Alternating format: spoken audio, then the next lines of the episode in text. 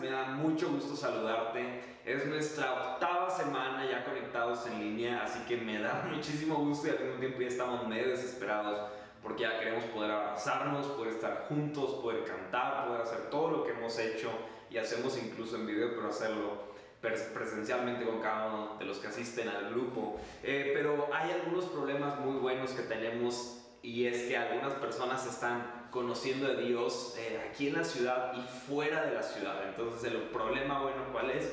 Que creo que vamos a tener que continuar haciendo videos como estos, incluso una vez que termine toda este, esta cuarentena por el coronavirus. Pero especialmente hoy quiero mandar un fuerte abrazo y un saludo especial a todas las mamás que, que hoy es el día en el que festejamos el Día de las Madres muchas felicidades.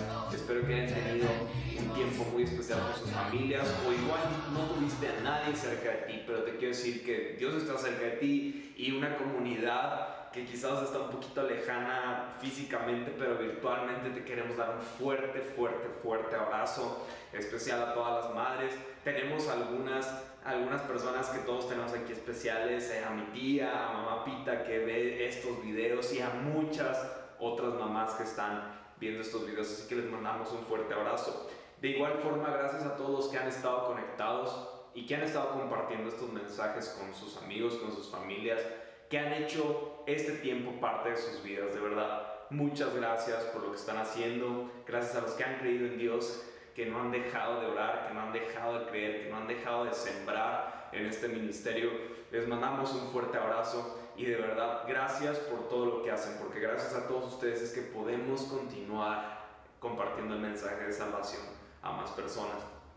Como una petición especial, me gustaría invitarlos a que formen parte de los grupos entre semana que estamos teniendo los miércoles a las 8.30 de la noche.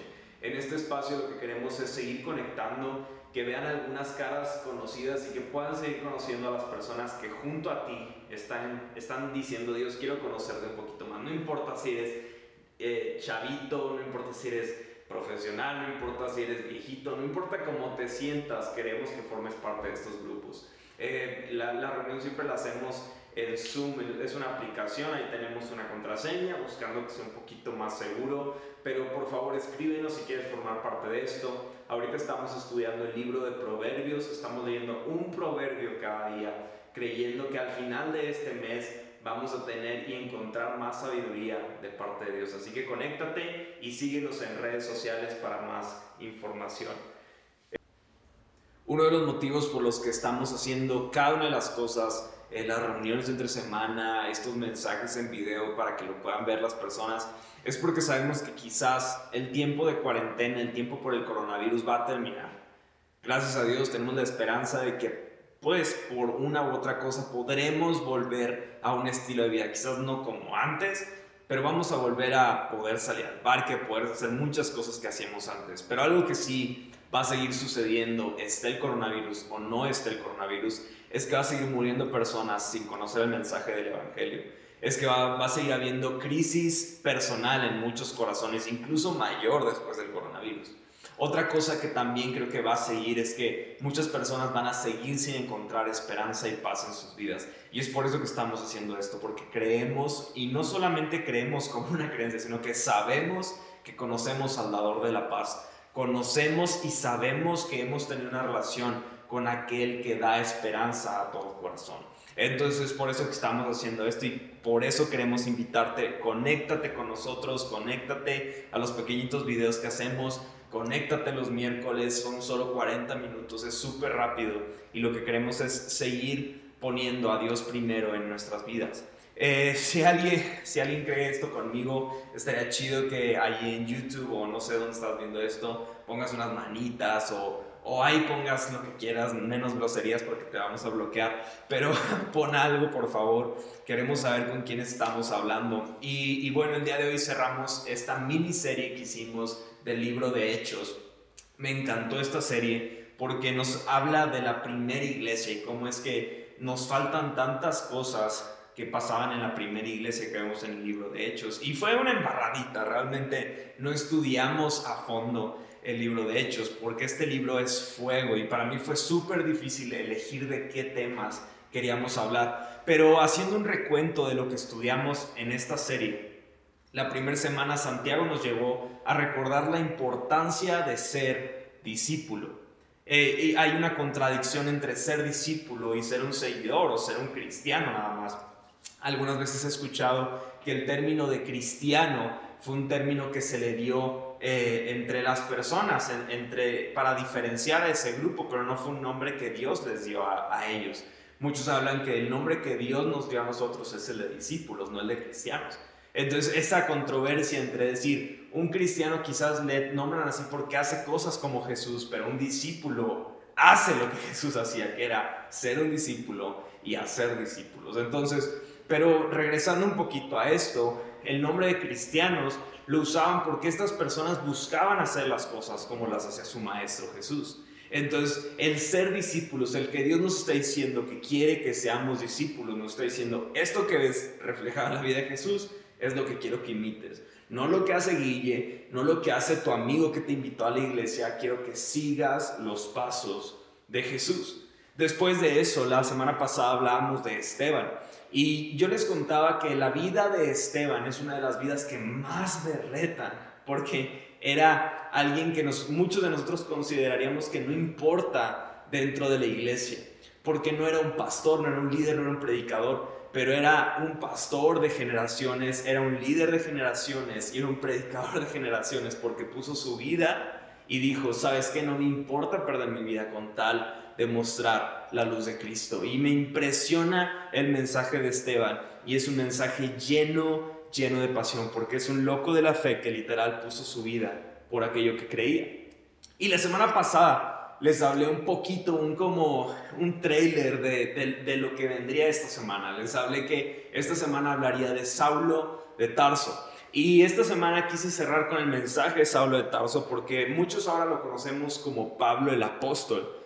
Pero en su momento muchos atribuyen a que él fue el orquestador, el principal orquestador de la muerte de Esteban. ¿En qué nos pondría eso? En que quizás el primer mártir que podemos ver en la Biblia Saulo, ahora Pablo, fue el que orquestó todo para matarlo. Entonces es muy interesante porque vemos a ese regidor en contra de la iglesia eh, que perseguía y, decía, wow, quiero seguir matando cristianos, quiero seguir persiguiendo cristianos. Vemos a ese gran regidor después rendido a los pies de Cristo. Pero antes de todo, me gustaría orar para iniciar. Porque en el mundo, como dije hace un momento, sigue habiendo duda, sigue, siendo, sigue habiendo vacío, sigue habiendo eh, alguna mortificación de lo que vendrá. Y quiero orar por paz para tu vida. Quiero orar por tranquilidad para tu vida, para tus finanzas, para tu matrimonio, para tu familia, para tu escuela, lo que sea que estás pasando. Eh, mientras yo estoy compartiendo este mensaje contigo, hace no más de 24 horas me avisaron que mi abuelita falleció.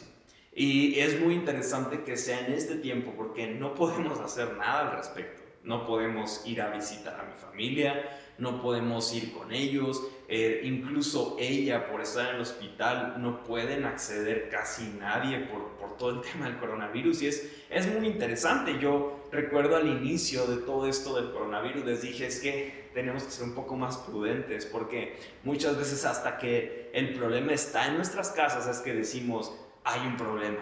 Y, y quiero, quiero que entendamos que eh, así como está pasando quizás en mi familia o en otros lugares, hay muchas personas que están sufriendo y no solo un sufrimiento por esta enfermedad, sino por muchas cosas que esto puede acarrear. Y lo más importante es que muchos de ellos no han conocido a Jesucristo. Entonces me gustaría orar para comenzar, así que vamos a darle Dios te doy gracias porque sé que tú tienes el control.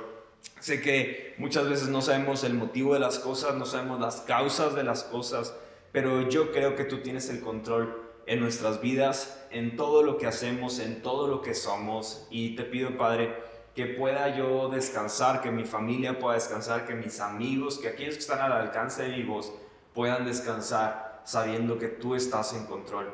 Te pido, Jesús, que eh, poco a poco podamos seguir eh, creciendo en confianza contigo, en sabiduría y podamos entender que todas las cosas, todas, todas, todas las cosas ayudan a bien a aquellos que te aman. Dios, por favor, permítenos ser de aquellos que te aman para entender cómo es que esas cosas nos van a ayudar a nuestro bien, Padre.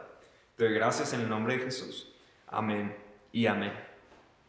El mensaje que quiero hablar eh, es, muy rápido, quiero ser muy breve, quiero ser un poquito dinámico, pero Saulo en, en este momento de la historia, vamos a leer en el capítulo 6 de Hechos, en este momento de la historia, Saulo pide permisos al gobierno para ir a las sinagogas de la ciudad de Damasco, pide permisos para ir a capturar a esas personas con la excusa de que están haciendo algo ilegal o incorrecto.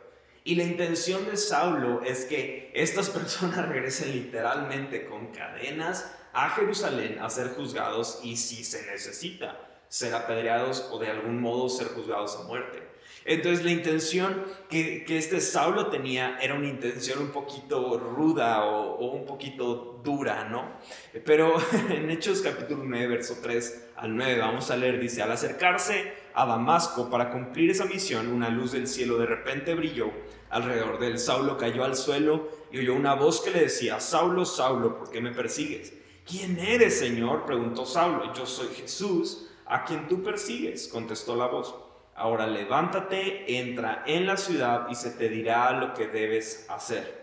Los hombres que estaban con Saulo se quedaron mudos porque oían el sonido de una voz pero no veían a nadie. Saulo se levantó del suelo, pero cuando abrió los ojos estaba ciego. Entonces sus, acompañantes lo llevaron de la mano hasta Damasco. Permaneció allí ciego durante tres días sin comer ni beber. Quiero que te grabes esto que voy a decir ahorita, está increíble. Dice, Saulo tenía una buena intención, pero tenía una mala interpretación.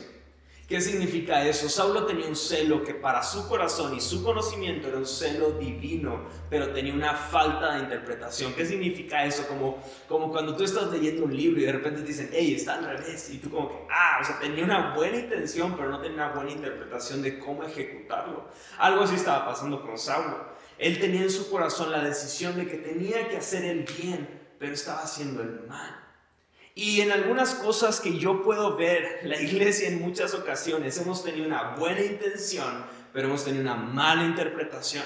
Porque creemos que Dios nos ha llamado a hacer una cosa, pero estamos mal entendiendo porque estamos perdiendo el enfoque de lo que Dios quiere que hagamos su sana distancia, o lo que puede estar ahorita como de moda de mantener nuestra distancia con las personas, nos ha enseñado algo muy interesante, nos ha enseñado que no nos acerquemos tanto a las personas porque eso puede provocar contagios. Y creo que la iglesia y los creyentes en este tiempo hemos mantenido nuestra distancia de aquellos que necesitan conectarse con Dios. Y muchas veces no ha sido porque tengamos una mala intención, sino porque tenemos una mala interpretación. Creemos que alejarnos de las personas mantiene puro nuestro corazón, pero lo que está provocando ese distanciamiento de las personas es que muchos no puedan encontrarse con aquel que puede cambiar sus vidas. Entonces, una buena intención nunca me va a desligar de tener una mala interpretación. Y entonces yo, yo con esto que está pasando, yo puedo ver que hay muchos que están muriendo sin conocer a Cristo porque la iglesia y los creyentes están teniendo una mala interpretación de lo que Jesús dijo que tenemos que hacer. Creo que así como Jesús tuvo un encuentro con Saulo en el que ¡pum! lo tumbó del caballo, él quedó ciego y no podía ver qué onda con su vida. Hoy creo que muchos necesitamos un encuentro con Jesús en el que literalmente nuestros ojos habituales, nuestras costumbres, nuestros hábitos sean cerrados y que lo único que esté sensible sea escuchar la voz de Dios, porque puede ser que nosotros hemos perseguido o levantado nuestra voz en contra de personas que Dios puso en nuestro camino, porque tenemos una buena intención, pero una mala, pero una mala interpretación. Puede ser que tú y yo estemos pasando por esto, porque yo veo que después de este momento, él cae al suelo, escucha un Saulo, Saulo, ¿por qué me estás persiguiendo? Aunque Saulo no conocía a Jesús, aunque él lo estaba persiguiendo, aunque él, él tenía un celo que él creía que era real, divino, rápidamente entró en razón de que, a, de que a quien él estaba persiguiendo no era una persona ordinaria. Vemos que en el momento en el que cae al suelo, él escucha esa voz y lo primero que él dice es, ¿quién eres, Señor? ¿Quién eres, Señor?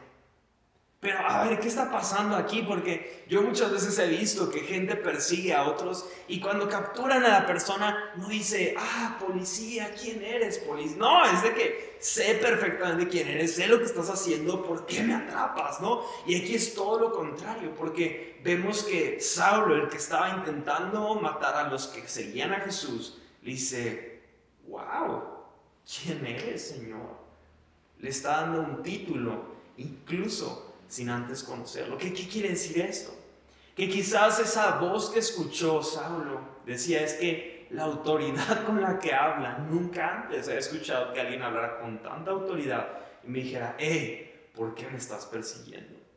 Entonces, después de lo que está pasando aquí, eh, yo, yo una de las primeras cosas que he pensado cuando, cuando estoy pasando por algo similar en lo que se me pierde el rumbo de lo que estoy viviendo, es que a veces no puedo ver realmente quién es Dios. Muchas veces la situación que estoy pasando, lo que estoy viviendo, no me permite entender que en lugar de estar sumando o estar caminando en fe, estar haciendo las cosas creyendo en lo que Dios está haciendo en mi vida, muchas veces yo estoy persiguiendo o estoy caminando en sentido contrario a lo que Jesús quiere hacer. Y es por eso que esos encuentros, hey, pon atención, pon atención, soy Jesús, ¿qué está pasando?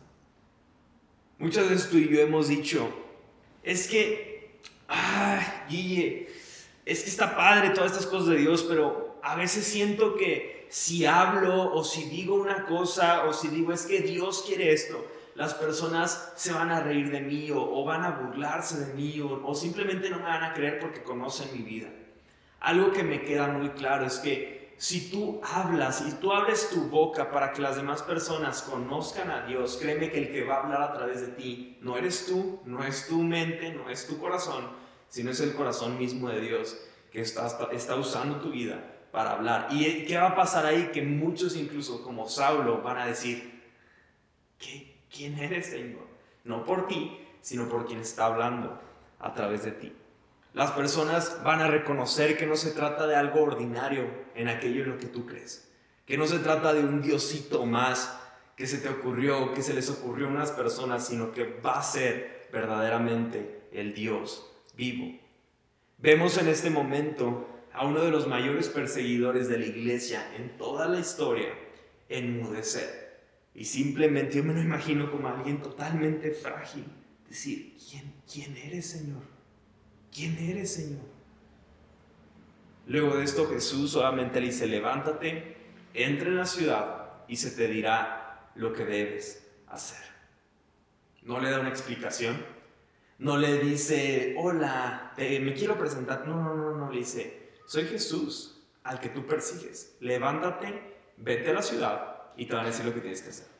Punto. Me encanta la autoridad de Jesús. Porque Saulo, siendo un hombre de autoridad, se para, enmudece y dice, vamos a la ciudad. No sé qué, no sé por qué, pero necesito ir a la ciudad. Saulo tenía una expectativa en medio de la incertidumbre.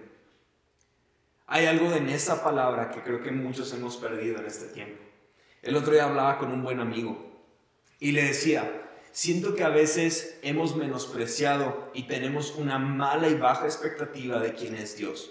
Le digo, ¿qué pasaría en este tiempo de incertidumbre en el que tu hijo o tu familia, alguien de tu familia o tu pareja está en el hospital y entonces no puedes visitarlo porque tiene coronavirus? Y entonces te está diciendo, ah, pues puedo decirles lo que tiene su familiar, pero necesito hablar con ustedes de alguna forma.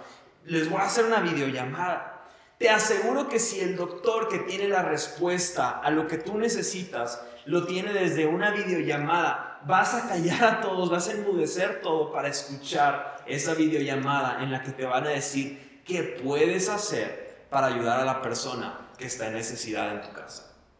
Yo, yo estoy seguro que muchos de nosotros, si tomáramos la verdad de la palabra con, con esa pasión de que esa verdad puede transformar no solo mi vida, sino la del mundo entero, tendríamos más atención a las palabras que escuchamos y tendríamos una expectativa mayor de quién es Dios.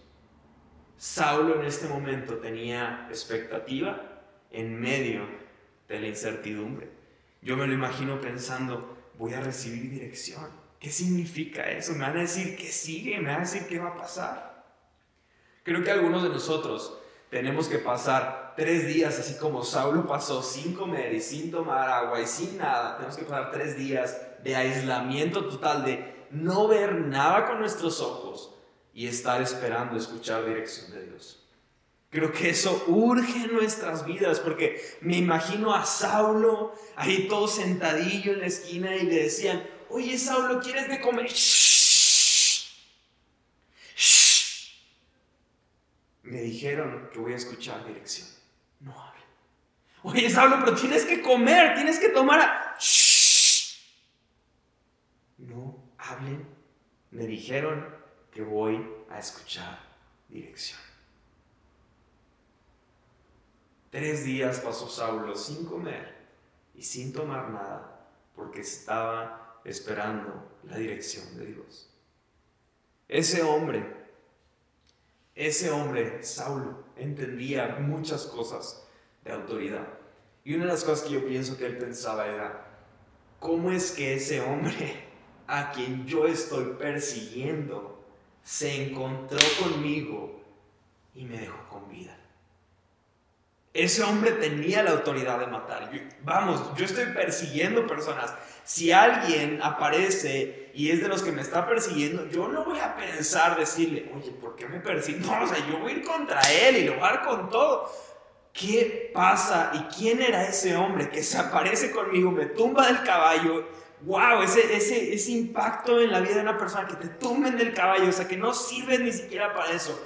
Y me perdonó la vida y me dijo, párate, voy a darte instrucciones de lo que sigue para ti. Yo me imagino por eso a Saulo así en la esquina de que, ¿qué pasó? ¿Qué onda con todo esto que está pasando en mi cabeza? ¿Qué onda con todo esto que, que estoy experimentando? Familia, en tiempos locos necesitamos hacer un a las voces que están a nuestro alrededor. Tenemos que silenciar todo, bajar el volumen empezar a escuchar a Jesús. Pero eso llegará cuando tenga una expectativa alta en medio de la incertidumbre. Saulo no sabía lo que seguía, pero tenía expectativa de que algo bueno iba a pasar. Había entonces un buen discípulo llamado Ananías. No sabemos nada de él antes y no sabemos nada de él después de este capítulo en Hechos. Pero este hombre llamado Ananías, Jesús lo llama igual que a Saulo, solo que no lo tumba del caballo, pero lo llama en su casa y le dice, Ananías, Jesús le dice, digo, Ananías le dice, ¿qué pasó Jesús? O dime. Y entonces le dice, ve en busca de un tal Saulo de la ciudad de Tarso. Él está orando en este momento. A mí me encanta y quiero hacer un, paréntesis en eso, porque dice que Pablo estaba orando. ¿Qué tipo de oración sería? Porque yo te acabo de decir que yo creo que Saulo estaba pensando que ¿por qué me perdonó la vida? ¿Qué es lo que pasó? ¿Por qué me pasa estas cosas? Quiero entender, quiero conocer a ese hombre, quiero... Quizás muchas de las preocupaciones y de las oraciones que estás diciendo en el baño cuando nadie te ve, o que las estás haciendo cuando estás en el súper y no te alcanza todo lo que necesitas. Y esas preocupaciones, esas voces de preocupación que alzas a Dios es lo que Él está viendo como tus oraciones. A veces tú y yo hemos creído que oraciones es ir a la iglesia el domingo y después de que Guille canta una canción rara que no me sé la letra, eh, después de eso voy a poder decir, Padre, eh, pues aquí estoy, aquí estoy en tu casa. Y algo que me encanta de Dios es que quizás para él oración es simplemente escuchar nuestro corazón. Y con esto digo porque lo que Pablo estaba orando en ese momento, yo creo que era, ¿quién eres Dios? No te puedo ver. Ahora literalmente estoy ciego, no puedo ver nada, pero quiero conocerte, quiero, quiero, quiero conocerte es necesario tener expectativa en medio de incertidumbre.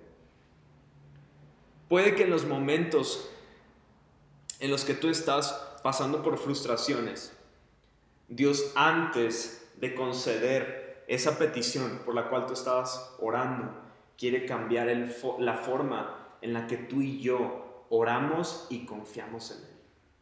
Algunas veces yo he estado en situaciones en las que digo, no hombre, quiero hacer esta oración y voy a tener todo el ambiente preparado para hacerle este tipo de oración a Dios. Esa oración va a estar bien chida. Y, Dios, yo, yo me imagino a Dios diciendo como que, ay, y otra vez estás haciendo esas tonterías.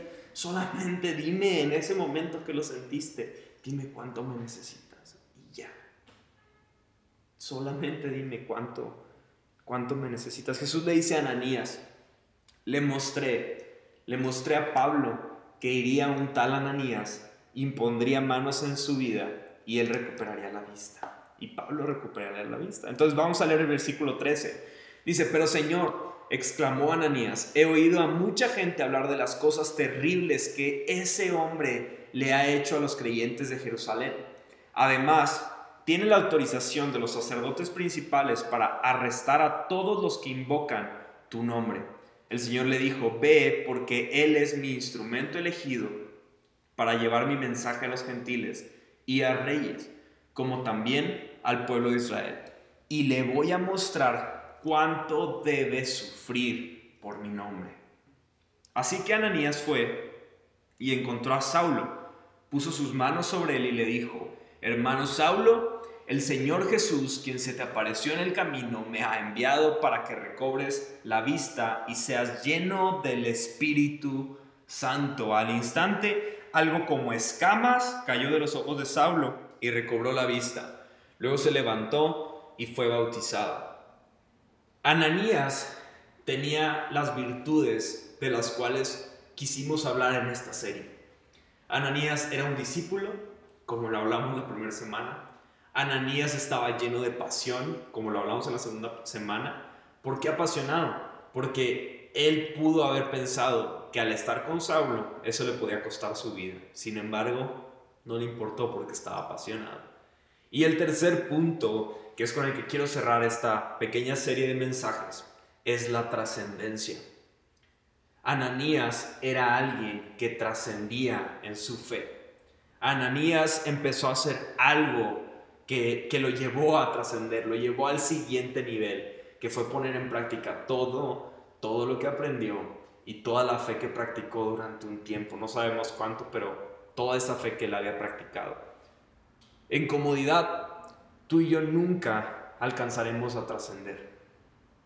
En comodidad tú y yo nunca iremos a nuevos niveles. En comodidad lo único que encontraremos es estancamiento. ¿Por qué? Porque Dios siempre nos quiere llevar a nuevos niveles. Muchas veces podemos creer de qué forma son esos nuevos niveles, pero la única forma en la que podemos entender es siendo discípulos, estando apasionados porque esa pasión nos estará a estar dispuestos para trascender. La trascendencia muchas veces es invisible. Algunos de nosotros hemos pensado que la trascendencia puede llegar por el éxito, puede llegar por tener una familia, por tener cierto tipo de trabajo, por tener cierto tipo de ingreso y ya soy alguien que trascendió de, en medio de todas las personas. Pero realmente creo que Dios ve la trascendencia un poquito diferente. Porque creo que la trascendencia es igual a marcar la diferencia y dejar un ejemplo que seguir. Yo creo que Dios está llamando en este tiempo a personas que quieran trascender, no por, no por ser vistos, sino por defender su fe y decir, aquí hay alguien dispuesto que quiere caminar en fe. Ananías era uno de ellos. Algunos podemos recordar una historia que encontramos en el libro de Marcos, y nos narra la historia que va, va llevando Jesús la cruz hacia el Calvario donde él habría de ser crucificado. Pero luego de perder toda la sangre y luego estar ya con sus últimas fuerzas, él cae al piso y entonces uno de los romanos dice, ¿sabes qué? Tienen que ayudar a este hombre. Entonces ven a un hombre llamado Simón que venía de Sirene y dicen, tú ayuda a este hombre y lleva su cruz. Y hay algo interesante de esta historia. Porque muchos hablan, muchos historiadores hablan de Sirene, esta ciudad que era una ciudad de la provincia o, o que era una ciudad que podía estar situada en África.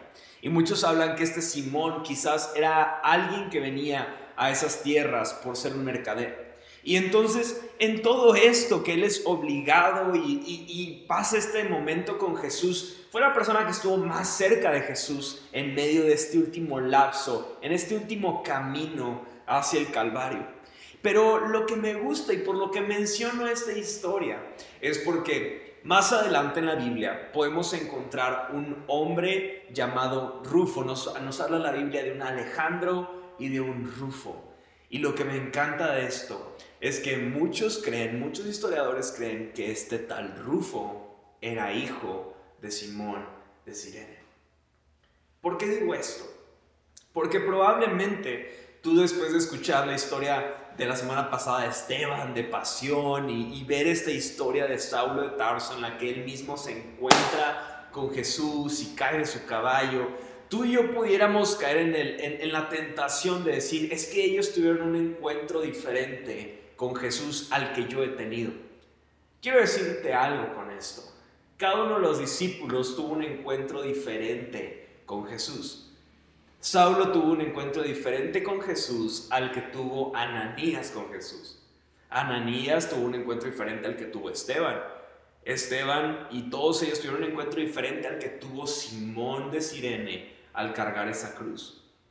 Pero lo que veo repetidamente es que cuando una persona ha tenido un encuentro personal con Jesús, es una persona que comienza a dar fruto. Creo que ahí es donde a veces no nos gusta esto de la fe. Cuando llego yo y te cuento chistes de lo padre que es seguir a Dios y que somos una comunidad abierta, es muy padre. Pero cuando se trata de que quizás Dios está tocando la puerta de nuestro corazón y nos está diciendo, Guille, tú estás hecho para dar mucho fruto y no lo estás haciendo. Creo que esos son los momentos en los que a veces decimos, a ver, vamos a dejar todo esto en claro. A mí me gustan las canciones, me gusta escuchar un poquito, pero eso de dar fruto implica hacer cosas que quizás yo no quiero hacer. Hay muchas ocasiones en las que tú y yo hemos vivido una fe que es egoísta. Porque no se trata solamente de ayudar a las personas que están en la calle dándoles una moneda. Se trata de que muchas veces hemos tratado la oración, como lo habló Santi, lo hemos tratado como nuestra última opción. Nuestra última opción ya que se acaban nuestros recursos, ya que no sabemos qué hacer y empezamos a orar.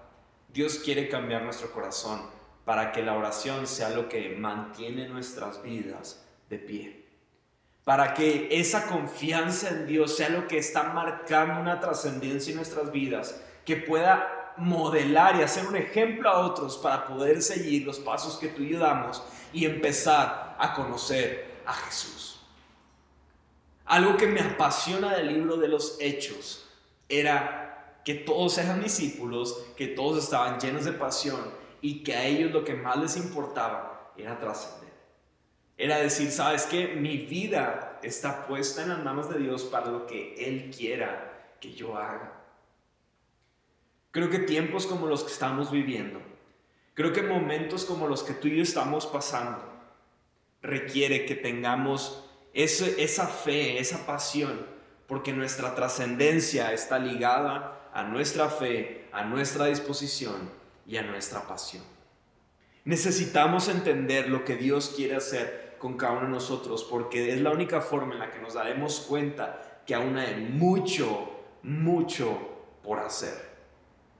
Al final, cada experiencia que tú y yo podamos tener con Dios es diferente, pero la meta es la misma.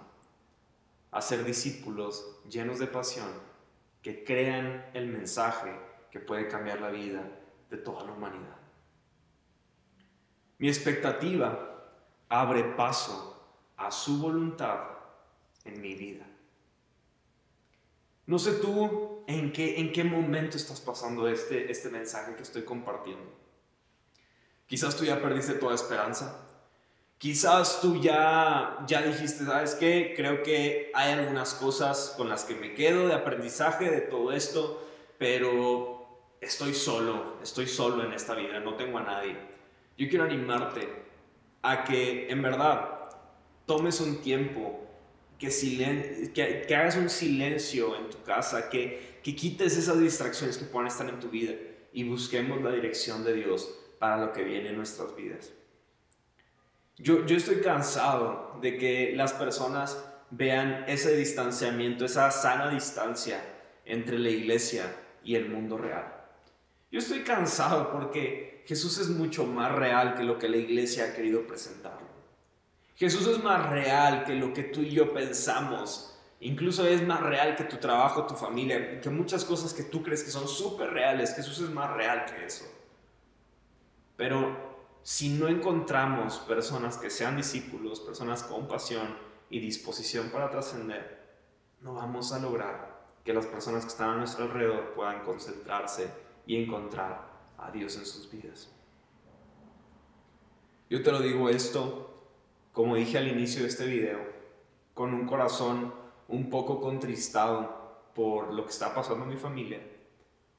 Pero creo que lo que más mueve mi corazón es que he podido escuchar a tantas personas en los últimos días, no, no tiene mucho, en esta última semana, la primera semana de mayo, que me han dicho, ya perdí toda esperanza de mi vida y de mi futuro.